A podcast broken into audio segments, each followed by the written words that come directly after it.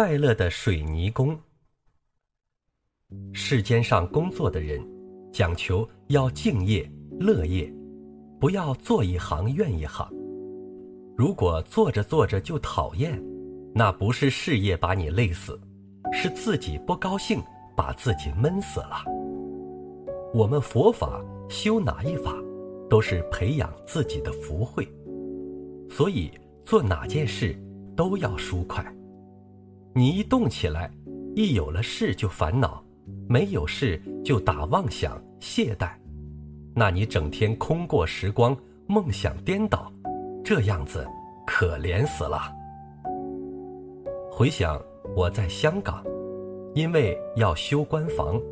请了六七个泥水工来整理房子，做了有一两个月的时间，其中有两个人刚好性情相反，有一位一天到晚做得快快乐乐的，一面工作一面唱歌。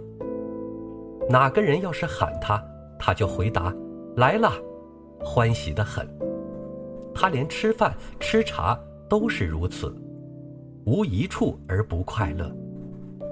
另外一位脾气大得很，做事情就生烦恼，一面工作一面骂，吃饭连碗筷子都甩掉了，你看多么苦恼。我看他太苦了，就问他：“你在苦恼什么？”我看你闲在那边就不苦恼，一有工作就苦恼死了。你看前面那个小伙子，他不是闲着才快乐，他做工作比闲着还要快乐。你也是这么工作，那不是工作把你累死的，是你心中烦躁把自己苦了。你做工这么苦，何必要做呢？你不做也可以呀。我要养老婆呀，不做工怎么可以？那你就快快乐乐的做，何必这样苦呢？讲到这里，我想到国父孙中山先生。有一次远行渡海，坐在轮船上，他到哪里都是手不释卷的。那时他在船上看书，在他身边坐的这个人，终日都是愁眉苦脸、唉声叹气的。可是船上。有个带人送茶水的跑堂，走路时都是小步子跑着，口里不停的小歌唱，还带扭的。看他工作那种快乐的样子，快乐的就差不能跳上天去。国父看他愁眉的样子，就放下书本问一问他，两个人谈起话来了。原来他还是百万富翁呢。因为人家倒了他的钱，整天就为那些钱在烦恼。国父就跟他说：“你何不看看那个小跑堂的？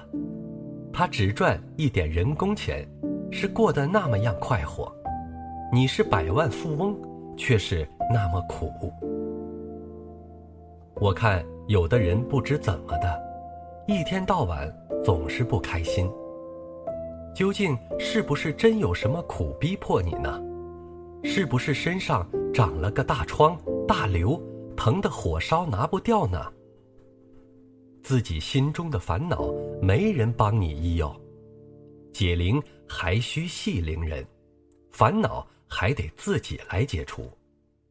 你不是想求快乐、想求安闲自在吗？为什么还自己找苦呢？此路不通，就另寻出路嘛！不要像苍蝇一样，大门开着它不出去，偏偏硬往玻璃窗上钻。钻的时间久了，不死在那地方才怪。心要放下，放下就解脱了。有烦恼，转一个角度看，烦恼即菩提嘛！不要那么悲观，要过个快乐的人生。